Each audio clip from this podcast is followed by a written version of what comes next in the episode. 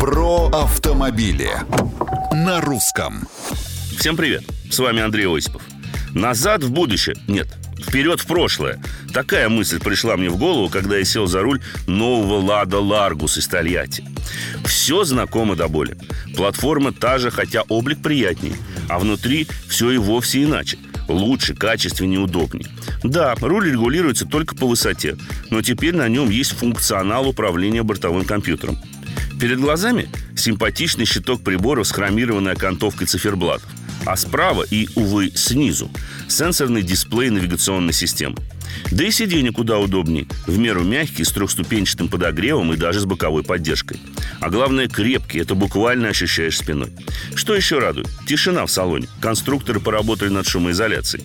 И подлокотник между креслами вполне к месту.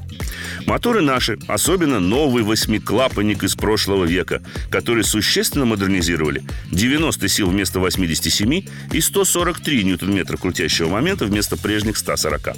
Никуда не делась и пятиступенчатая механика с характерными звуками при переключениях. Однако, сколько бы ни брюзжали автомобильные журналисты о старости Ларгуса, его технологическом отставании или о чем-нибудь еще, эта модель будет более чем востребована на рынке. По той простой причине, что новый семиместный автомобиль меньше, чем за миллион рублей, сейчас не купишь. И Ларгус такой один. Есть вопросы?